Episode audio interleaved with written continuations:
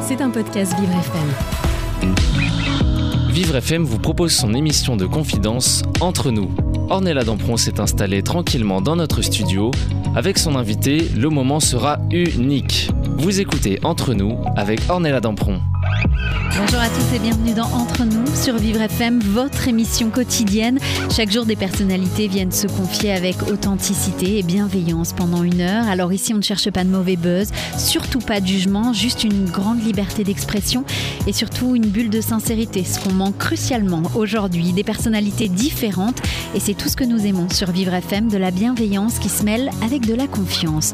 Aujourd'hui, je vous présente un artiste d'une rare intensité dont le nom évoque la passion, le talent et la profondeur des émotions sur scène. Il s'agit de Thibaut de Montalembert, acteur et metteur en scène d'exception. Actuellement, il incarne le personnage de Zireg dans la pièce Un homme qui boit rêve toujours d'un homme qui écoute. Dans ce spectacle envoûtant, il nous transporte dans un voyage émotionnel aux côtés du jeune musicien Pierre, interprété par Ibrahim Malouf.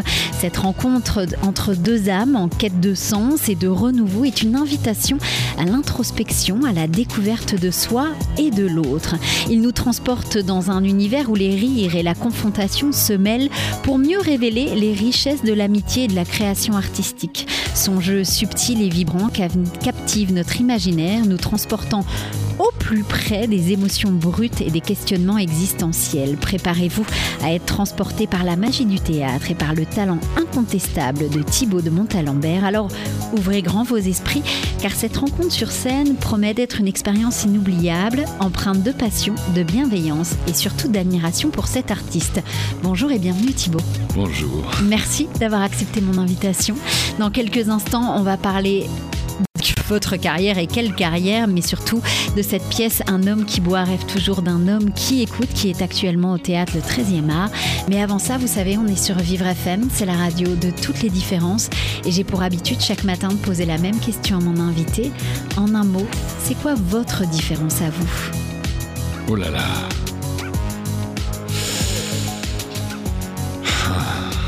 ça alors là.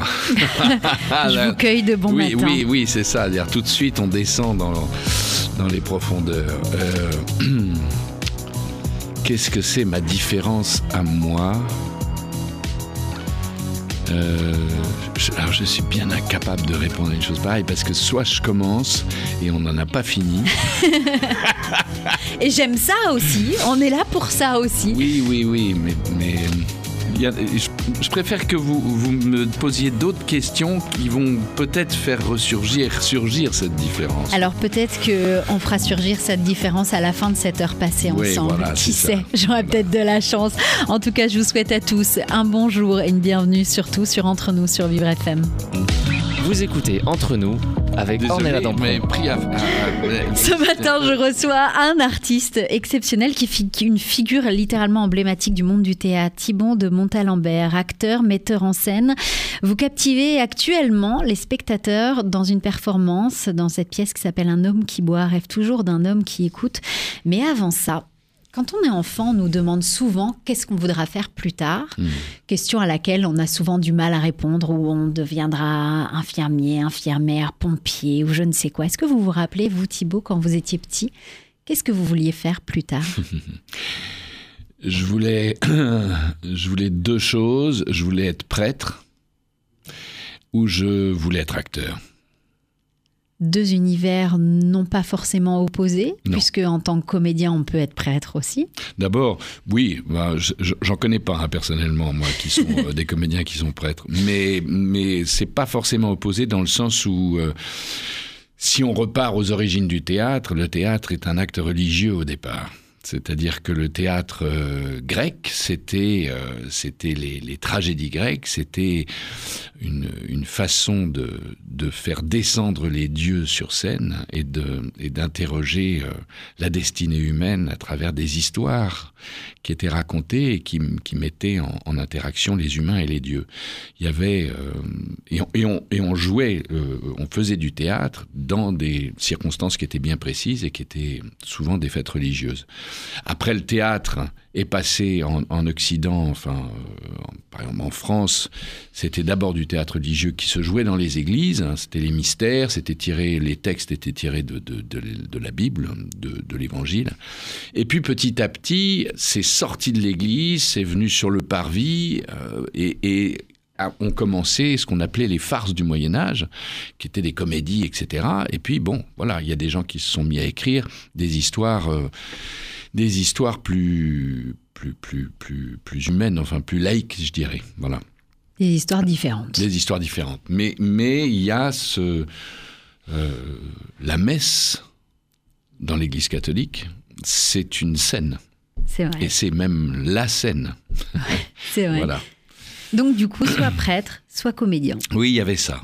Donc bah, finalement, euh, la comédie est arrivée dans votre vie. Mais comment, comment, euh, comment justement on, se dit à un moment, ok, c'est ça que je veux faire, je veux devenir comédien. Bah, d'abord, j'ai dit oui euh, au fait que je voulais rentrer, enfin que je voulais rentrer, que je voulais être prêtre. Je voulais rentrer dans les ordres. Même je suis rentré au monastère en fait, chez les chez les trappistes. Ah, mais ils font de la bonne bière, c'est peut-être pour ça aussi. et puis, et puis, bah, ça manquait de femmes un peu quand même. Il manquait des choses. Voilà. Il manquait. Euh, je me suis, j'ai rencontré une femme, je suis tombé très amoureux et, donc euh, exit exit le, monastère et, et, ben, et, ben, ben, et à la découverte du théâtre. Voilà, exactement. Vous avez commencé euh, une formation au cours Jean Périmoni, c'est bien ça? Ouh là là, alors Ouh là là, je suis resté, oui, effectivement, mais c'est, je suis pas resté très longtemps chez Périmoni, qui était un très bon cours, mais, mais Périmoni était très, très, très radical et il ne voulait pas présenter les, ses, ses élèves au conservatoire. Et moi, évidemment, je voulais, donc j'ai quitté le cours Périmoni et je suis allé au cours Florent, où je suis rentré, euh, au bout d'un an, je suis rentré dans ce qu'on appelait la, ce qu'on appelle toujours d'ailleurs la classe libre, euh, qui était à ce moment-là, c'était Francis Huster qui, qui qui l'a qui l'a et qui était professeur. Et ensuite, j'ai passé les concours. Et euh, j'ai passé les concours pendant trois fois de suite. J'ai passé le conservatoire, qui n'a pas voulu de moi, mais bon. J'ai des, il y, a des, y a des gens de, de genre Jouvet par exemple. Jouvet euh, a présenté le conservatoire trois fois et a toujours été recalé et c'est devenu le plus grand professeur euh, du conservatoire et on pourrait dire même presque de, de, de plus grand plus grand professeur euh, d'art dramatique qu'on ait eu en France d'une certaine manière. Et, euh, et puis après, ben, par contre, j'ai présenté le concours de Nanterre des Amandiers, l'école de Patrice Chéreau, et, là, j'ai été. Et là, c'était parti. Et c'était même parti pour être pensionnaire à la Comédie Française. Après, oui après, quand j'en suis sorti, mais pas tout de suite, tout de suite. Ça a été euh, d'abord une rencontre avec, euh, avec Arnaud Desplechin euh, au tout début. Donc, on a fait, j'ai fait ces trois premiers films, La vie des morts, La Sentinelle et Comment je me suis disputé. Et, et à la suite de ça, je suis rentré effectivement à la Comédie Française. Avec une grande fierté, je suppose. Oui, enfin avec avec fierté et avec et avec en même temps une grande méfiance parce que parce que c'est ça me correspondait presque trop. Euh, C'est-à-dire D'une certaine manière. Ben, c'est une maison antique, c'est une maison, c'est une vieille maison, un peu comme moi, je viens d'une vieille famille, donc je connaissais ça un peu, et, et j'avais un peu peur de la poussière. Euh, et, euh, ah, parce qu'à l'époque, la comédie française n'était pas ce qu'elle est aujourd'hui. Aujourd'hui, bien sûr. Elle, elle, a été beaucoup rajeunie et, revivifiée depuis. Euh, et puis, c'était rentré dans, un, dans quelque chose qui était un, euh, une institution, quoi. Voilà. Donc, euh, je suis resté deux ans et, euh, et je suis parti. Et je suis parti, euh, je suis parti. C'est vrai qu'une des raisons pour lesquelles moi je fais ce métier, et ça l'est toujours, c'est que je ne sais absolument pas ce que je vais faire dans, dans 4 ou 5 mois. Ça fait peur, ça, ou pas? Non, pas du tout. Moi, c'est au contraire ce qui, me, ce qui me fait... Il y a des gens à qui ça fait peur, mais moi, pas du tout. Au contraire, ce qui me, ce qui me fait peur, c'est l'habitude, c'est l'enfermement, etc. C'est trop savoir. Euh, oui, oui. Enfin, c'est encore une fois, c'est l'enfermement. J'aime, j'aime la surprise que la vie me réserve, en fait. Je pense que la vie est intelligente et qu'elle ne, ne fait pas les choses par hasard. Ce qu'elle met sur notre chemin est toujours une façon de, de se surprendre, de grandir et d'évoluer. Finalement, c'est un petit peu une manière de voir la vie christique. Euh, je sais pas, mais, mais peut-être si vous le dites. Entre être sur scène mhm. et justement être comédien et le fait de mettre en scène, il y a une différence. Et oui. ça, vous l'avez fait aussi. Oui, alors bon, euh, euh, quand vous dites je suis metteur en scène, j'aimerais, j'aimerais que ce soit plus, ça, serait, ça soit davantage, parce que finalement, en fait, je n'ai véritablement mis en scène, disons qu'une fois Hein. Euh, et, un texte qui était euh, la lettre au père de, de, Kafka avec euh, Thierry de Peretti qui jouait le, personnage. Mais j'ai été très fier de cette mise en scène qui était au théâtre, au théâtre de la Bastille, qui, a, qui, a, qui avait bien marché et qui était, je pense, une, une belle chose. c'est très différent. C'est vrai que j'y pense régulièrement. alors, bon, en France, le problème, c'est qu'on est très dans des cases, hein, on vous enferme. moi, j'ai je me suis mis, disons, à faire de la mise en scène tard. Et les gens me disent, mais pourquoi tu veux faire de la mise en scène? On, sait ce que tu vaux comme acteur, on ne sait pas ce que tu vaux comme metteur en scène. Et c'est beaucoup plus compliqué. C'est beaucoup plus facile aujourd'hui, enfin depuis toujours d'ailleurs, de faire de la mise en scène quand on est jeune, entre guillemets, et qu'on ne vous connaît pas du tout, parce qu'on vous donne toutes vos chances. C'est comme un premier film. Un premier film, c'est quelque part beaucoup plus facile à faire que le deuxième à moins qu'on fasse un énorme succès au premier, mais le deuxième est toujours plus difficile parce que on vous connaît, parce que déjà on vous a mis deux trois étiquettes dessus, etc. Alors que quand on est jeune et quand on fait son premier geste artistique, que ce soit au théâtre ou, au cinéma, on a l'avantage de d'être inconnu, donc euh, de la surprise quelque part. Et moi, c'est, ben, j'ai pas eu ça, euh, et, et ça a été difficile. Alors aussi, c'était sans doute les textes que je voulais monter, qui n'étaient pas forcément des textes, euh, disons, de, de, très, très populaires ou très, de, théâtre très populaire. Comme ça, j'avais des, des, envies euh, assez... Différentes. oui, assez ciblées, disons, peut-être un peu trop ciblées, j'en sais rien. Mais bon, en tout cas, ça s'est pas fait. Ça ne veut pas dire que ça ne veut pas se refaire, parce que rien n'est fini. C'est vous-même qui le dites. Vous ne savez pas ce qui se passe dans quatre mois. Exactement. Donc, qui sait, peut-être qu'on vous retrouvera à Avignon avec euh, plein de mises en scène différentes. qui sait. Euh, mais c'est un travail que j'aime énormément, en tout cas. Hmm, pardon, excusez-moi. Mais juste parce que ça fait une transition avec une autre activité que j'ai eue. C'est que j'ai eu une époque, j'ai eu une école. C'est ce que j'allais dire. Et que dans la mise en scène, il y a deux choses. Il y a la mise en scène il y a le fait de mettre dans un espace et de faire exister dans un espace une fiction.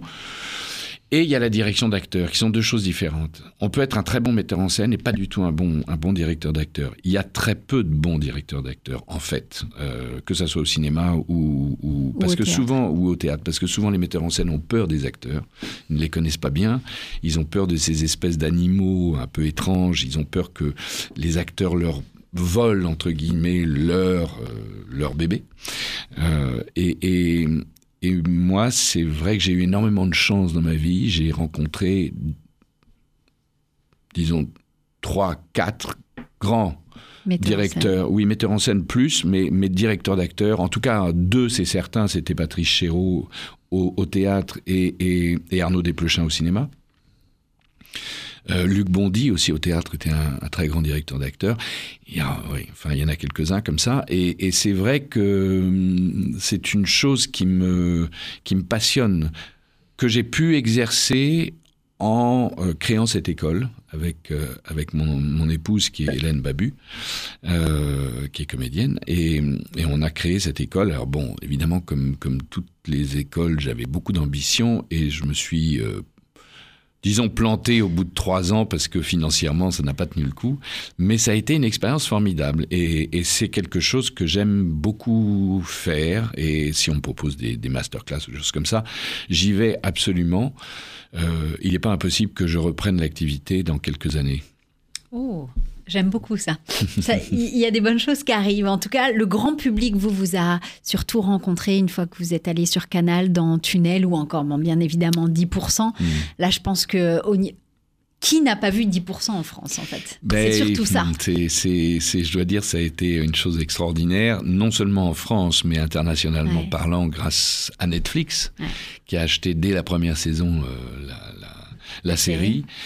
Et euh, ben, l'année dernière, j'ai beaucoup tourné qu'avec les Américains et les Anglais, par exemple. Voilà, parce que, parce que 10% aux États-Unis, ça a été un raz-de-marée, ça a été un carton, euh, véritablement euh, un carton. C'est-à-dire que je suis allé à New York là, il y a 4-5 ans, je, je, me faisais plus arrêter à New York que dans Paris.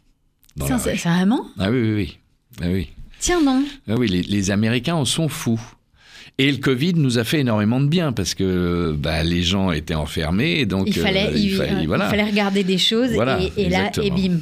Et bim, il y a une suite, bien évidemment. Ça continue. Alors non, non, non, il n'y a pas de suite. Il y, a, il, y a, il y a eu quatre saisons et c'est très bien comme ça. Je pense que c'est une espèce de. D'abord parce que c'est dur à réaliser, c'est dur de trouver, de, de, se renouveler avec les guests déjà. Ouais, de trouver. Des... On, on, a quand même ratissé assez large et euh, on, a, on a eu euh, du très beau monde.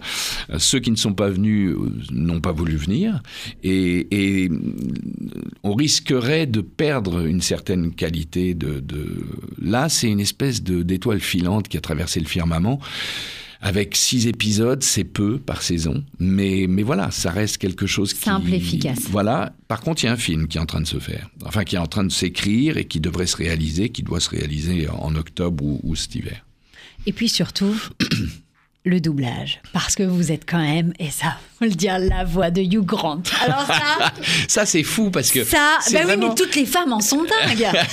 Il de faut Hugh Grant, pas de moi. Ça. Voilà. Alors quand on voit doublage Hugh Grant, coup de foot sur Nothing Hill, moi, ça y est, je suis perdu. Ah, je oui. suis foutu. Et puis Antonio Banderas, enfin, je veux un dire, c'est... Un petit peu. Mais c'est surtout Hugh Grant. Les, le doublage est un exercice... Euh, qui peut être dangereux pour un acteur parce que parce que c'est un peu dans la production et dans la distribution d'un film, c'est un peu la dernière roue du carrosse, c'est-à-dire que tout le monde s'en fout, on le fait euh, en général très rapidement, trop rapidement, et, euh, et on peut prendre, disons, des tics et, une, espèce de, savoir-faire comme ça qui qui, euh, qui qui fait qui fait le qui fait le job, mais on ne va pas dans l'artistique, disons. Et donc, moi, j'évite d'en faire de trop. Je travaille avec un, avec un monsieur qui est Hervé Ikovic et qui est le pape du doublage en France, on peut dire dans, le pape dans le sens où c'est vraiment quelqu'un qui... Une référence. Oui, qui est une référence, qui dirige les acteurs, et il y en a quasiment pas, qui vraiment les dirige sur des sur sur sur sur ces doublages. C'est quelqu'un qui a doublé toutes les Palmes d'Or pendant 15 ans pratiquement, euh, qui travaille régulièrement avec Heineke, avec des gens comme Polanski, etc. Euh, et, et je, quand lui m'appelle, j'y vais. D'abord parce que c'est vraiment un ami et que c'est une des seules façons qu'on a de se voir, on parce qu'on travaille beaucoup tous les deux. Et puis parce que parce que je sais qu'avec lui, on va travailler, on va vraiment travailler. Et c'est lui qui m'a mis la, le premier sur sur Hugh Grant et, et grâce à lui, je suis devenu effectivement la voix du Grant que je prends toujours plaisir à, à doubler parce que c'est cet humour anglais qui, moi, me ravit. Euh, ça fait du bien. Et ça fait du bien. C'est un humour qui fait du bien. Exactement. Timo de Bontalembert, vous êtes avec nous ce matin. Dans quelques instants, on va parler de la pièce Un homme qui boit rêve toujours d'un homme qui l'écoute. C'est au théâtre le 13e mars. C'est du 27 février jusqu'au 31 mars, actuellement du mardi au samedi à 20h30. Le samedi à 16h et 20h30. Ah ouais, en fait, et, et, et ça double la journée. Je, oui. On va en parler dans quelques instants parce que ça doit être assez intense. Restez avec nous, bien évidemment. On revient dans quelques instants sur Vivre FM, la radio de toutes les différences.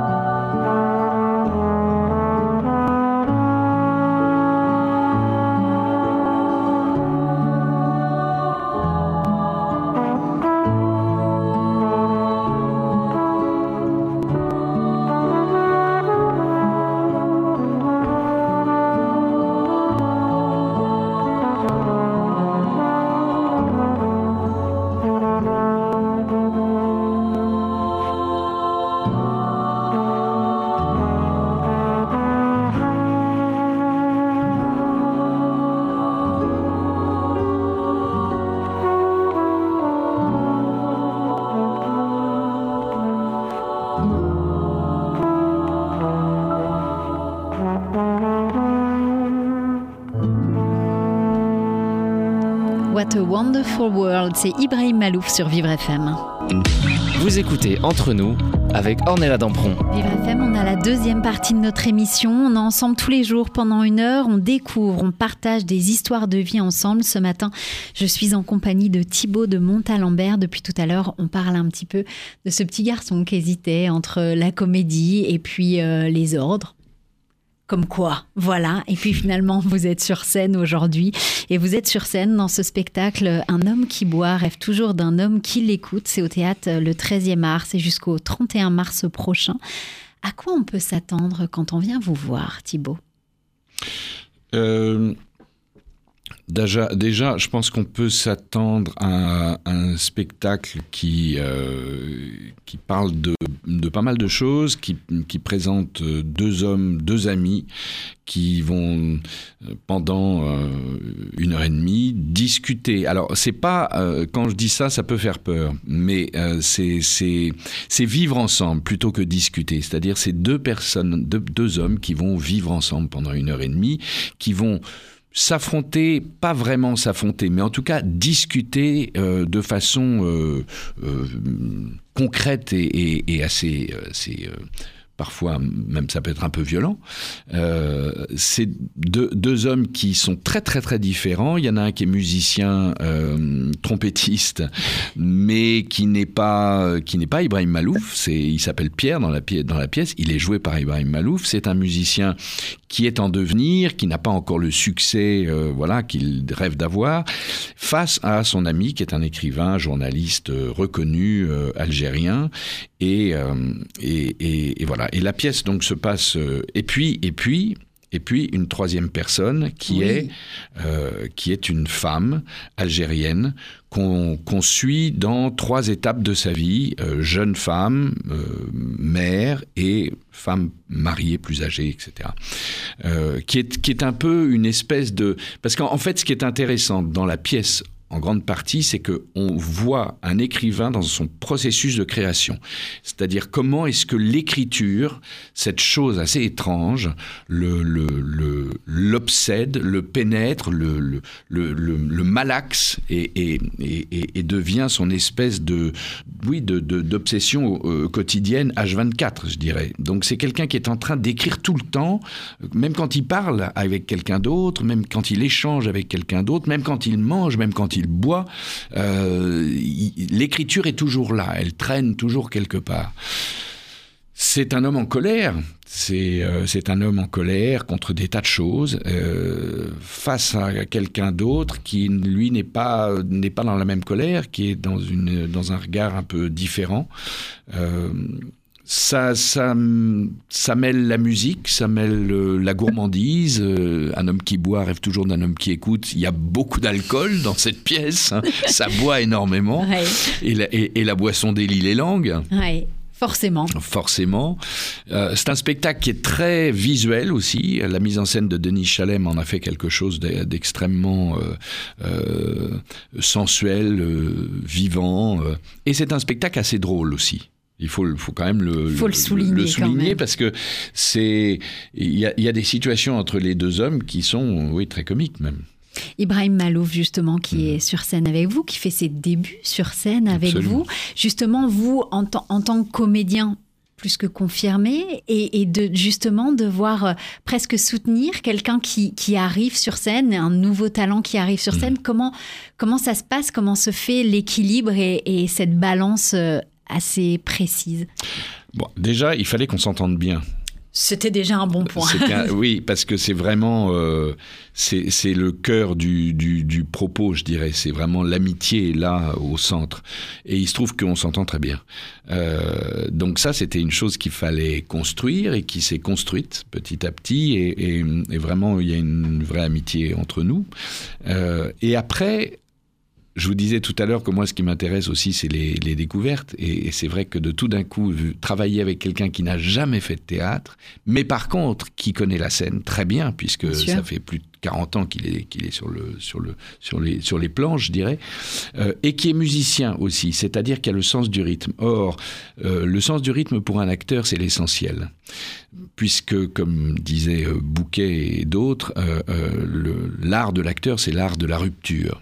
Et c'est-à-dire, et, pour avoir cet art de la rupture repose sur le sens du rythme. Un acteur qui n'a pas le sens du rythme, c'est un peu compliqué quand même. évidemment, Ibrahim, il a le sens du rythme. Donc déjà, il y, avait deux choses comme ça qui étaient énormes et qui étaient données dès le départ. Et puis après, ben voilà, on a travaillé ensemble avec Denise et et moi et elle, nous lui avons donné le maximum d'outils euh, qui sont des outils de, de, de métier euh, pour, pour, pour aborder ce travail. Comme il est très intelligent et très rapide, euh, bah, il les a intégrés. Et, et aujourd'hui, franchement, euh, j'ai pas l'impression de, de, travailler avec quelqu'un qui est en dessous de moi ou, pas du tout. On est, on est complètement à égalité sur scène. Je sais que je peux compter sur lui si jamais il y a un pépin, et comme il peut compter sur moi dans les deux sens. Ça, c'est important. Mais c'est très important, très bien important. sûr bien sûr, parce que le théâtre vivant, c'est fait d'accidents. Et quelquefois, il y a des choses qui se passent sur scène qui n'étaient pas prévues. Bon, alors on essaye de savoir rebondir. De rebondir. Il faut que l'autre aussi. C'est comme comme au tennis, quoi. C'est comme euh, il faut envoyer la balle, la recevoir, etc. Quand, euh, quand Denise euh, Chalem, justement, parce qu'elle a écrit cette pièce pour Ibrahim mm. Malouf, quand elle, quand, comment ça s'est passé? Elle vous a contacté en disant je, je vous vois bien tous les deux ensemble? Alors déjà, elle m'a dit, voilà, j'ai écrit cette pièce euh, à, un, écrivain algérien et un musicien français.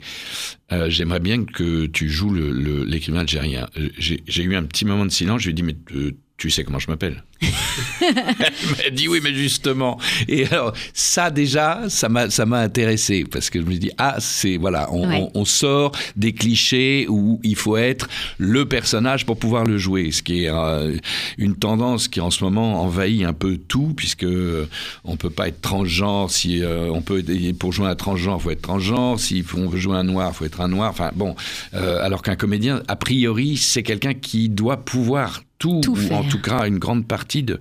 Parce que l'humanité est une. Euh, j'ai, moi, j'ai une, théorie qui est bon. C'est, je pense que nous sommes tous composés de, mettons, cinq couleurs, d'accord? Euh, Nous avons toutes les, tous les mêmes couleurs. La différence, c'est le dosage. Votre dosage n'est pas du tout le mien. Mais par contre, vous avez les mêmes couleurs que moi. C'est-à-dire que si je vous parle de rouge, bah, vous savez ce que c'est que rouge. De bleu, vous savez ce que c'est que le bleu. Et donc, comme ça, on peut échanger. Et si, et si, euh, voilà, si je joue un caractère ou un rôle, vous comprenez ce que ça veut dire. Ça n'a rien à voir ni avec le genre, ni avec, le, ni avec la couleur, ni avec la culture, ni quoi que ce soit. C'est une histoire d'humanité. Voilà, et que si un artiste, quelque artiste que ce soit, un musicien, un peintre, un écrivain, un écrivain, un écrivain si, si, qui, écrit de la fiction, s'il devait écrire que ce qu'il est en train de vivre, bah, on serait quand même, euh, on s'ennuierait un tout petit peu. Voilà. Donc euh, déjà cette histoire-là qu'elle me propose le rôle et, qu'elle inverse aussi et qu'elle propose à Ibrahim de jouer un Français, euh, je trouvais ça vachement intéressant. Et puis, et puis voilà. Puis ça s'est fait petit à petit. La pièce, euh, elle explore la relation entre deux amis, un écrivain, un musicien, une maison d'enfance. Qu'est-ce qui rend cette relation, à vos yeux, si fascinante et complexe? Déjà la différence de culture, euh, de, de, de, sensibilité, de culture, le, le, cette espèce aussi de peut-être de rapport qu'on ne sent pas beaucoup, mais qui existe quand même un peu entre quelqu'un, disons, un peu plus âgé et un peu plus euh, ancré dans la vie, quelqu'un d'un peu plus jeune aussi. Donc il y a une histoire de passation, de, de, de, de passation de d'expérience, de, disons, et puis, et puis euh, la liberté de parole, c'est-à-dire que si on peut pas être libre avec un ami, si on peut pas dire ce qu'on pense, euh, c'est quoi l'amitié? On peut s'engueuler, on peut, on peut, on peut se brouiller, mais euh, euh on se retrouve, et puis. Et, et, et, et, là, c'est vraiment ça, c'est-à-dire qu'il y a la possibilité de dire et d'avoir une parole en liberté. Euh, ça pose des, ça pose des questions, ça pose des, ça, ça pense en direct en fait, euh, et c'est ça qui est intéressant. C'est-à-dire que il n'y a pas de, euh, il n'y a pas d'affirmation, il n'y a pas de, il y a des questions qui sont posées, il n'y a pas forcément des réponses qui sont données, ce qui est assez rafraîchissant aujourd'hui, je trouve. Oui, parce que justement, on laisse le spectateur aussi euh, pouvoir s'interroger soi-même. Il y a l'amitié, il y a la créativité, il y a l'introspection, justement, qui, qui, sont mis sur le devant de la scène. Est-ce que vous pensez que ça peut avoir une résonance différente chez les gens? Oui, d'abord parce que les vies sont différentes et donc la façon dont ils reçoivent le spectacle, chacun le reçoit à sa façon. Euh, j'espère, je, pense et j'espère, enfin nous espérons que euh, que ce que les gens vont recevoir, c'est qu'il y a une possibilité dans la vie de dire une chose et de dire son contraire et que ce ne sont pas forcément des contradictions. C'est-à-dire qu'on peut penser une chose et se dire ah oui c'est vrai et quelqu'un va vous dire autre chose et, se dire oui mais c'est vrai aussi. les choses ne sont pas oui ou non, blanc ou noir forcément. Dans la pièce, mon personnage dit on vit une époque de sommation, on est prié d'être pour ou contre, quelle fatigue. C'est un peu la vérité quand même aujourd'hui, c'est-à-dire qu'il y a de moins en moins de pensées, il y a de plus en plus d'affirmations. Euh, et, c'est, il y a de moins en moins d'esprit critique aussi, forcément, puisque, puisque finalement il n'y a plus de pensée. puisque, et ce qui, est, très problématique, parce que ne plus avoir d'esprit critique, ben, c'est la porte ouverte à, tout, et notamment aux extrémismes, au fondamentalisme, enfin à tout. Est-ce que vous pensez que c'est ça qui rend justement cette pièce unique, spéciale, par rapport à d'autres projets que vous avez pu avoir? Oui, absolument. Je pense que c'est une pièce politique au sens noble du terme. C'est une pièce qui, qui nous concerne tous euh, dans, dans, dans, ce qui concerne la vie en commun. Euh, donc, dans ce sens-là, c'est une, une pièce politique et, et, et je pense euh, qu'il y a plus qu'un certain intérêt, qu'il y a, qu'il y a une vraie raison d'être. Donc vous êtes euh, avec Ibrahim Malouf sur scène, avec aussi euh, Sarah Jane euh, Sauvgrain sur scène. Ça c'est important parce que du coup cette femme passe et comme vous disiez, c'est-à-dire que bah voilà, on, voit toute la vie d'une femme sur scène en plus s'entremêler avec les vôtres. Oui, c'est ça. C'est-à-dire qu'en fait, c'est un peu. En fait, à l'origine, je, parle pour elle, mais parce qu'elle le dit, euh, Denis Chalem a eu l'idée de partir des chroniques de, Kamel Daoud, qu'il écrivait régulièrement euh, et quotidiennement dans, le journal dont il était le rédacteur en chef à Oran. Euh, elle, est tombée sur cette chronique qui est le, premier texte que dit Sarah Jane Sauvgrain, et elle s'est dit, mais si un homme arrive à rentrer à ce point-là dans la sensibilité d'une femme, c'est génial. Et donc, elle est partie à partir de ce texte, elle, elle, a, commencé à lire des tas de chroniques, elle s'est dit, on va, je voudrais en faire quelque chose qui soit pas uniquement des lectures, mais qui soit vraiment une espèce de dialogue comme ça. Et c'est vrai que l'apparition de, Sarah Jane, c'est comme si quelque part elle sortait de la tête de, de Zirègle, mon personnage, qui est l'écrivain. C'est une espèce de prolongement comme ça de la pensée de l'écrivain dans sa forme féminine. Hmm. Alors vous jouez de c'est 1h30 à peu près sur mhm. scène, euh, parfois euh, de représentation dans la mhm. journée. Mhm. Comment on sent quand on sort de scène après, euh, après avoir autant donné? Parce que là, mhm. euh, vous êtes deux, trois sur scène. On sent qu'il y, y, a quelque chose, voilà, vous y mettez du, vôtre à l'intérieur de ce personnage. Comment on sent près de représentation comme ça Je vous dirais, la, la, pièce n'a commencé, la première était il y a deux jours. Donc, on n'a pas eu encore de samedi. Euh, c'est le prochain samedi, voilà, qu'on va sentir. Ceci dit, c'est une chose que j'ai déjà faite, comme quand j'étais au français ou quand j'étais ailleurs. Et personnellement, moi, mais ça dépend des acteurs, moi j'aime beaucoup la seconde parce que la première, c'est voilà la première représentation. On a le, c'est le début de la journée, je dirais, et on est chaud pour la seconde. Donc quelque part, il y a une espèce de liberté parce qu'on a c'est comme si les, les muscles avaient fait tous les exercices. Donc il y a, une. Et quand je dis les muscles, c'est vraiment ça, parce que la scène, c'est quelque chose de physique, c'est quelque chose de mental, c'est le texte, c'est la langue, mais c'est physique. Moi, je sors du spectacle, je, suis en âge, quoi, en fait.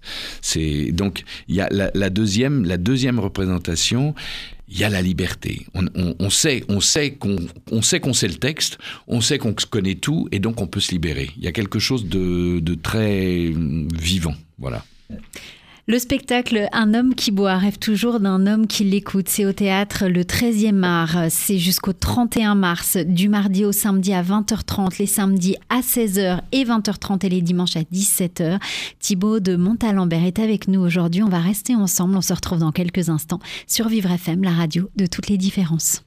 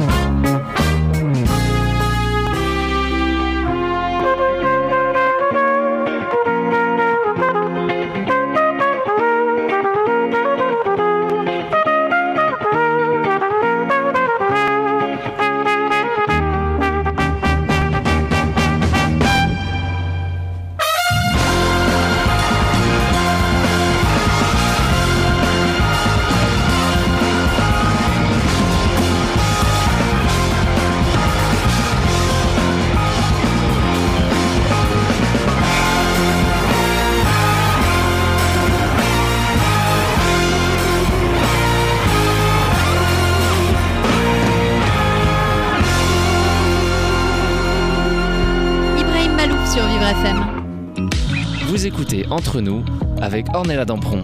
Vivre FM, on a la troisième partie de notre émission. Tous les jours, on découvre des invités qui ont des parcours de vie euh, différents, inspirants. Ce matin, je suis en compagnie d'un comédien, metteur en scène, Thibaut de Montalembert. On parle depuis tout à l'heure de cette pièce, Un homme qui boit rêve toujours d'un homme qui l'écoute. C'est au théâtre euh, le 13e mars. C'est jusqu'au 31 mars, du mardi au samedi à 20h30 et puis même 16h le samedi et puis euh, le dimanche à 17h. Vous n'arrêtez jamais en fait.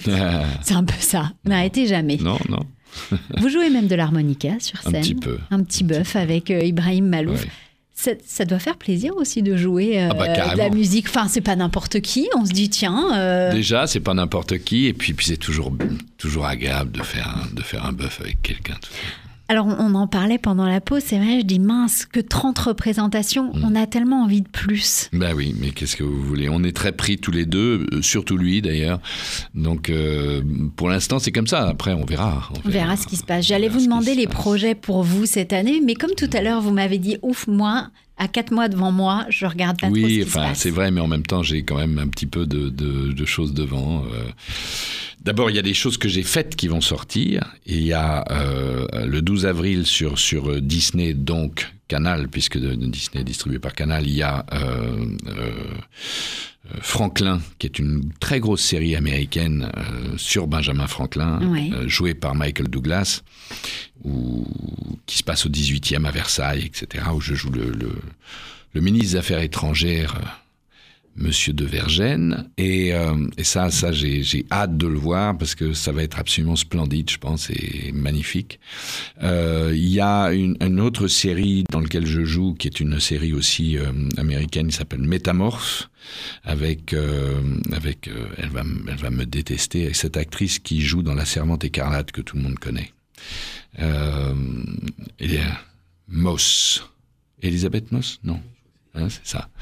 Euh, voilà, il y a ça, il y a ça. Je vais tourner euh, avec euh, Cécilia Rouault, Ouais. normalement en, en une, une comédie là pour le cinéma en juin-juillet. Et au théâtre, euh, je reprends la création de ce qu'on avait fait euh, cet été, qui est euh, une pièce de Musset qui s'appelle Il faut qu'une porte soit ouverte ou fermée, qui, avait, qui a été mise en scène et qui par par Éric Vignier, qu'on va qu'on va rejouer à Pau puisque maintenant il est il est là-bas comme directeur du théâtre et et, et qu'on va tourner qu'on va tourner en France. Voilà. Et puis il y a plein de projets de théâtre pour l'année prochaine qui ne sont pas encore actés, mais qui sont dans l'air. Oui, donc finalement, va, ça va. Ça va. Oui, ça Hein, va. On n'est pas. Ça va, euh, on, on- ça va. On voit, on, on voit loin. Vous avez joué dans, dans de grandes variétés différentes de pièces de théâtre, des films, des séries télévisées. Est-ce qu'il y a un rôle qui vous a peut-être plus marqué que les autres? Bah, Il y, en a, il y en a plusieurs, mais je dirais là tout de suite un rôle que j'ai adoré faire, c'était euh, Lola dans Miss, qui est un film de Ruben Alves, Oui. où je joue une, un travelot qui est prostitué au bois de Boulogne.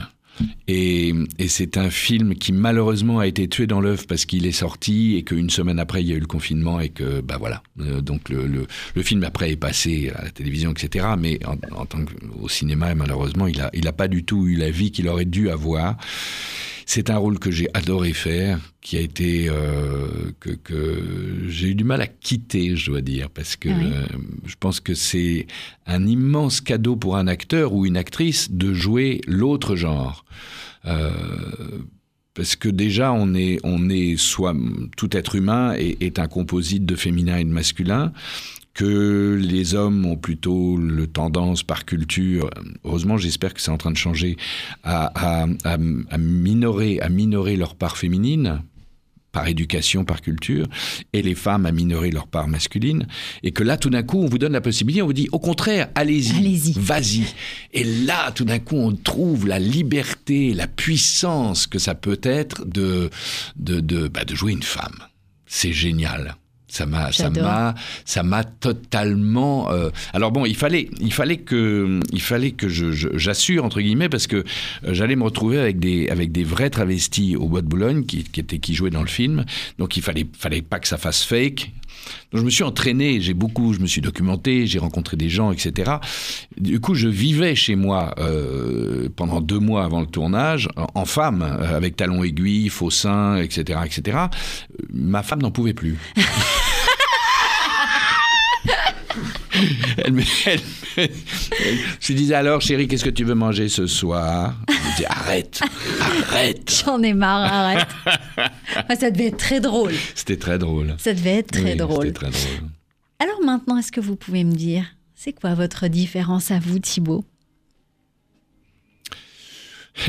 non, je sais toujours pas ce que c'est que ma différence. J'aimerais dire que je n'ai pas de différence dans le sens où mon métier, c'est de c'est d'embrasser le genre humain. Alors peut-être c'est ça ma différence. C'est euh, mon métier, c'est ça, c'est de c'est de rendre compte, dans le bon sens du terme, de rendre compte de l'humanité euh, au sens le plus large du terme. Euh, je pense fondamentalement que l'homme est esprit et que le reste ce sont des vêtements. Quand je dis le reste, c'est la personnalité, le genre, la couleur, l'origine sociale, l'origine euh, géographique, etc. Tout ça, ce sont des choses qui, qui peuvent passer, qui peuvent changer, qui peuvent... Euh, euh, l'essence de tout un chacun est une essence éminemment spirituelle et c'est ce qui nous relie tous et moi, je suis, mon travail, c'est de, c'est de travailler avec ça. Donc peut-être c'est ça ma particularité. Mais je dirais que c'est quelque chose que je partage avec tout, tout artiste qui, qui, qui, se pose les vraies questions en fait. Aujourd'hui, on est février, oui, 29 février 2024. Hmm. Vous pouvez me dire qui vous êtes, Thibault Un homme heureux en tout cas. Ce qui est euh, déjà euh, fantastique, je trouve. Ah et, et, surtout, je me dis que euh, si c'était à recommencer, je ferais la même chose. Je regrette rien de ce qui m'est arrivé. Et non seulement je regrette rien, mais je suis extrêmement reconnaissant à la vie de ce, de ce qu'elle m'a donné. Est-ce qu'il y a encore un rêve que vous vous dites, ça j'aimerais vraiment le réaliser dans ma vie? J'aimerais faire plus de mise en scène. Oui, J'aimerais faire plus de mise en scène. Au théâtre, pas forcément de films, quoique, mais, mais c'est vrai que le théâtre est quelque chose qui voilà, qui me, qui m'habite profondément. Si je devais choisir entre les deux, j'adore tourner, mais si je devais choisir, ce serait le théâtre tout de suite. Ça, c'est certain. Le théâtre existera toujours, quoi qu'il arrive. Le cinéma, c'est moins sûr. c'est pas faux. C'est pas faux du tout. Est-ce que vous pourriez me nommer un aspect de votre enfance qui fait la personne que vous êtes aujourd'hui? La solitude. Euh, j'ai mm, été très solitaire enfant.